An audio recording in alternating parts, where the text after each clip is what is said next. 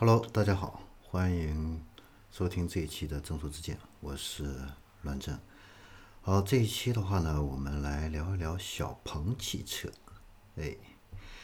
呃，小鹏汽车呢，啊，这个名字呢是来源于它的一个联合创始人啊，何小鹏啊。嗯，说起何小鹏呢，可能有人不知道，但是你说优西啊，这个优势，这个很多人可能就都会想起来了啊，会比较熟悉啊。这个何小鹏呢，他是这个阿里移动事业群的这个总裁啊，以前啊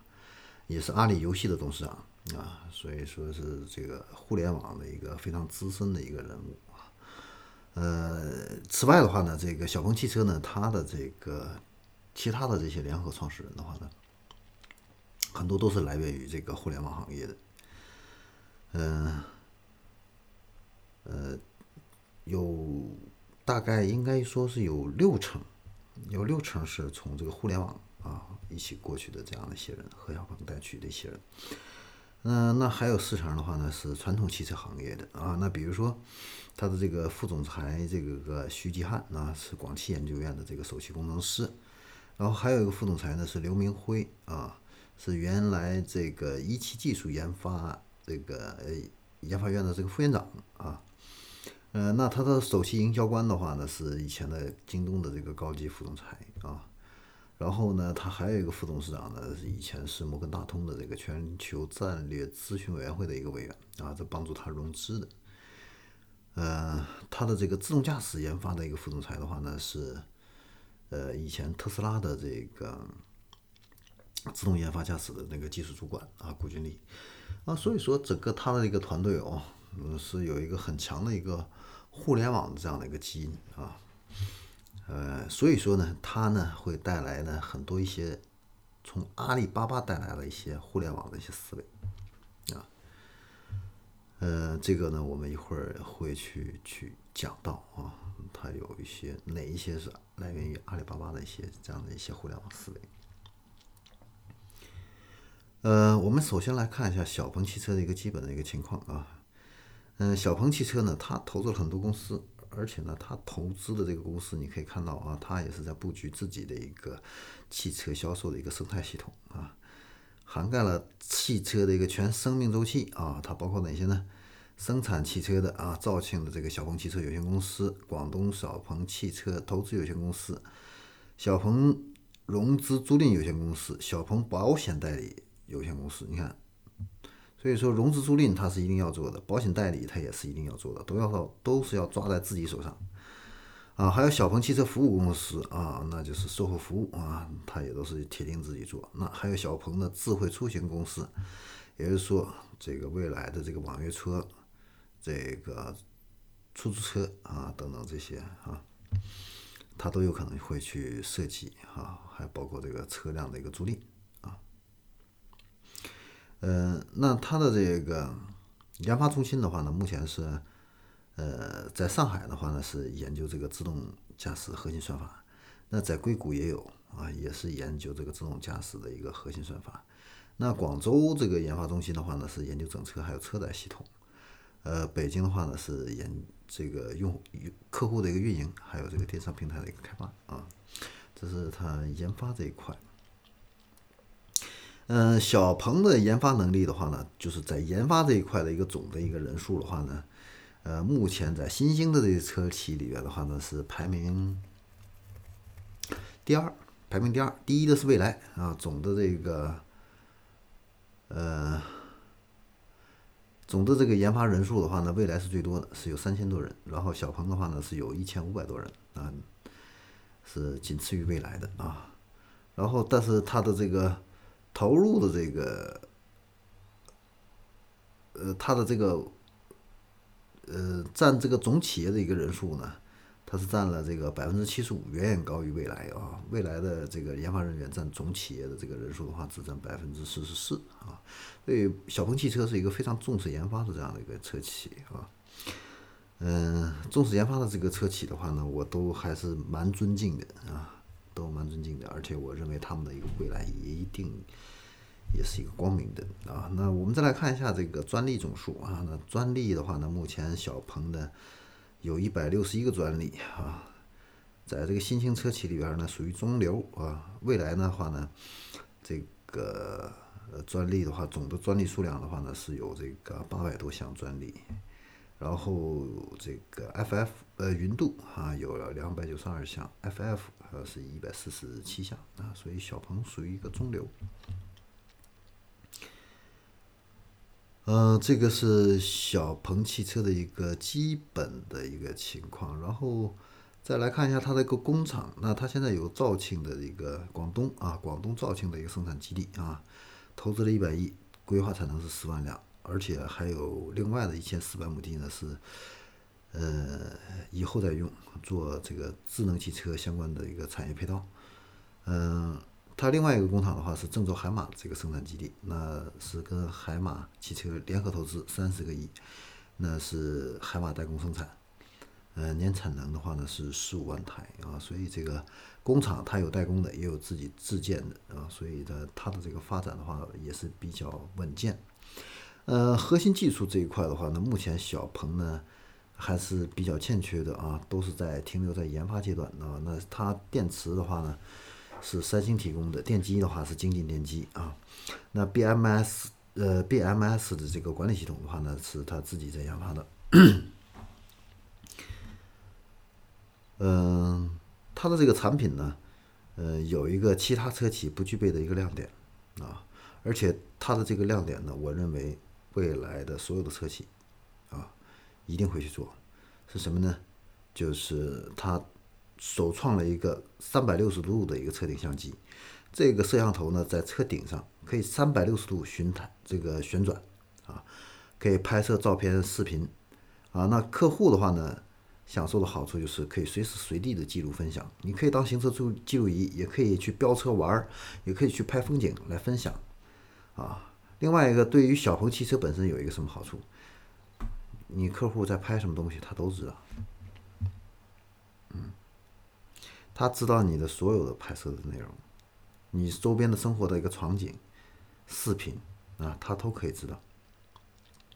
啊，嗯，这个呢，是他的一个非常重要的一个创新，也就是说，这个创新可以帮助他获得。更多的一个数据啊，用户的数据重要，最重要的还有一个车辆行驶道路的一个数据。这相当于你卖了一万台车，就有一万台的一个车在路上跑，去帮小鹏去拍照，拍这个路况的一个照片。人家百度都是自己花钱自己去找车，然后去拍这个。呃，这个这个实这个实时的这个车景，呃街景，啊，这个投资非常巨大，而且还要运营很多车辆，还要维修保养啊。现在这个工作全都由客户去做了，啊，一举多得的一个事情啊，这个是绝对一个双赢啊。另外一个的话呢，就是 G 三所配的这个摄像头的这个架构，它可以解决这个亚洲的这个驾驶这样的一个问题。因为大家都知道，这个亚洲的这个驾驶环境啊比较复杂，这个城市聚集，然后人口密度比较高，对吧？呃，这个交通这个情况的不像北美，北美你可能一条公路开开半天，你可能都看不到一个人家啊，很空旷。但在中国不同啊，所以呢，它的这个摄像头的话呢，这个这个架构的话呢，对于它未来的这个自动驾驶的话呢。更能够匹配这个亚洲的一个实际的一个情况，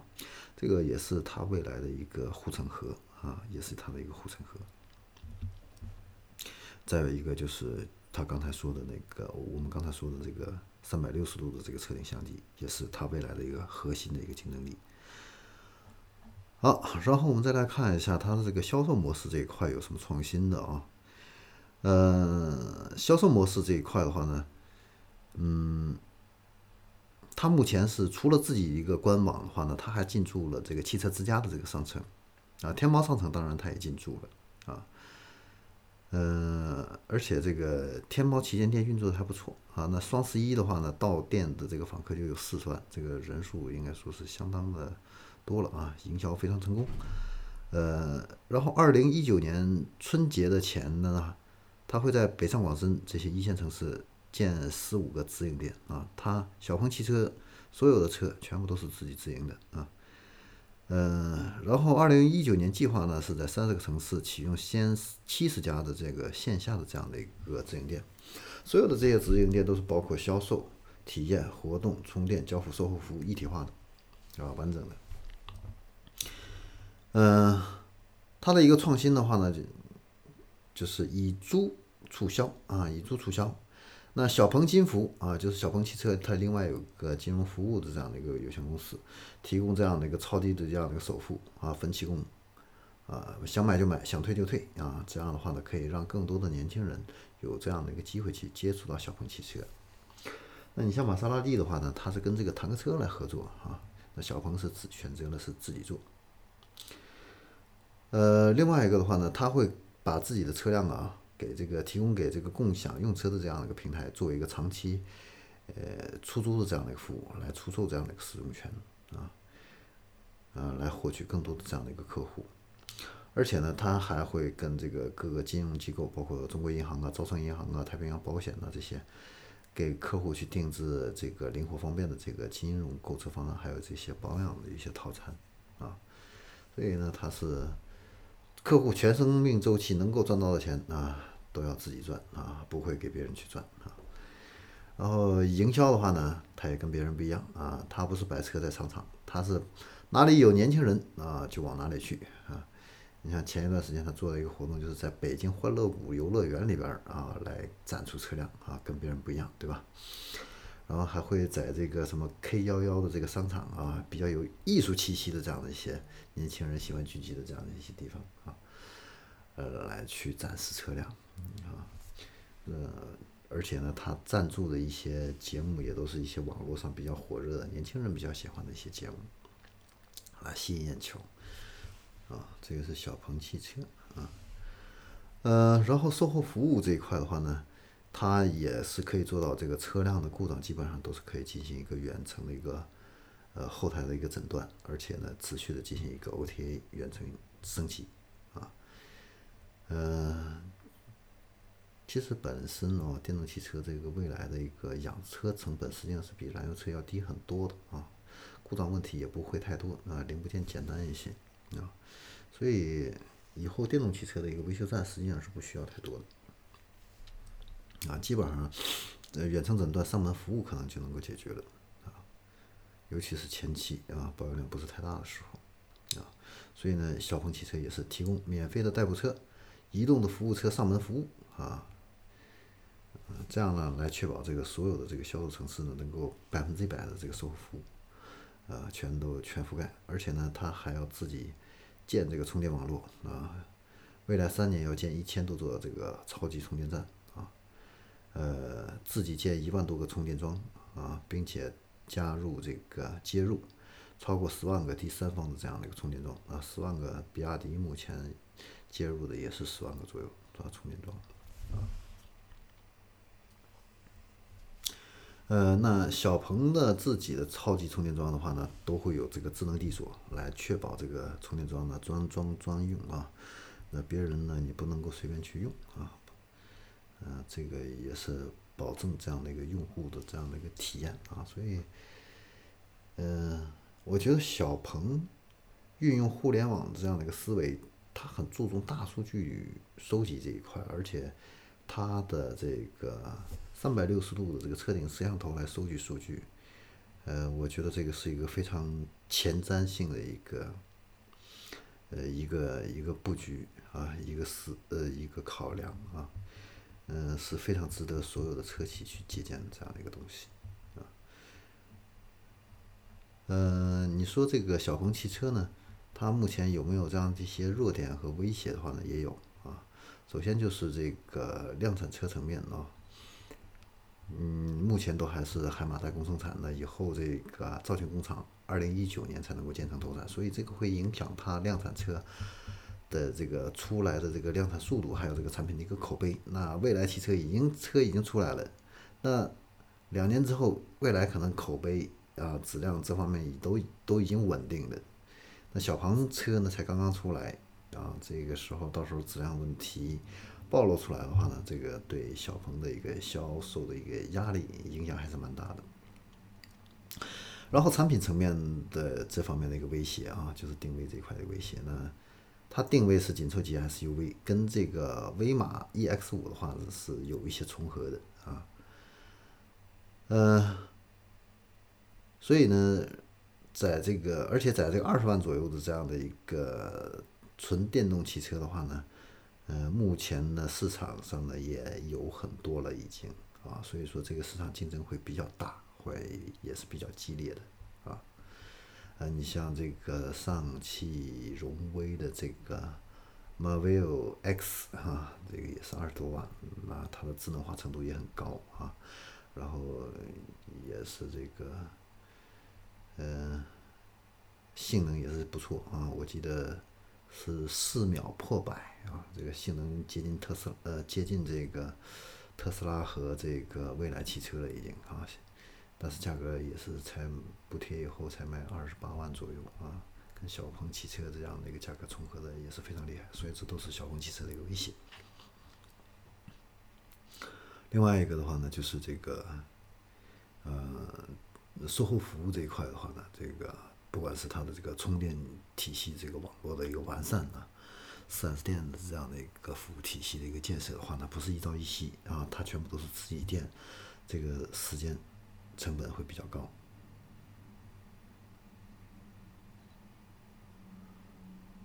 好，嗯，最后的话呢，我们再来总结一下啊，总结一下，嗯，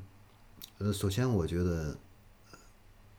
这个小鹏汽车给我们的一个启示啊，第一个很重要的一点的话呢，就是自动驾驶很重要啊。自动驾驶如果这个车企只不是自己去做自动驾驶，第一，你不可能去升级；第二，升级以后的话呢，你也不可能去运营，因为你的命运掌握在别人的手上。第二，就是数据的价值，AI 人工智能汽车的话呢，能够让车企获得更大的一个利润。啊，比举个例子，就是如果现在车出了一个呃客户的车出了车祸了。那我们传统的现在目前的这个车联网系统能够做到的，可能就是客户去客服就会去关怀你，哎，有没有什么问题？要不要给你叫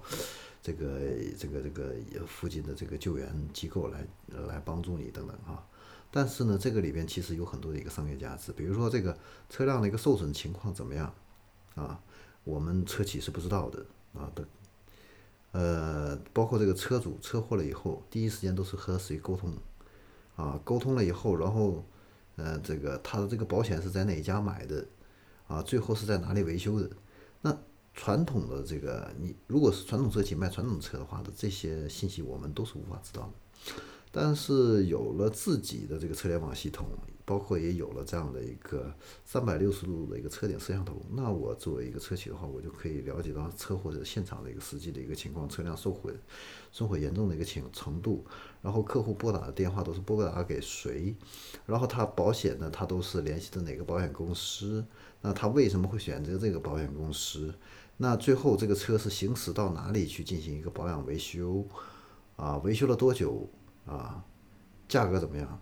那这些数据的话呢，这个智能汽车 AI 智能汽车的话都会收集到，这会帮助车企和经销商挖掘到更多的一个利润，所以智能汽车一定会有一个大的发展，而且会是一个非常非常智能，但是同时也会把我们的用户个人的隐私充分暴露给所有的这些车企。呃，所以呢，未来也很美好，但是呢，唉，也是一个细思极恐的事情。好了，我们这期的正说之见就聊到这里，啊，我们下期再见。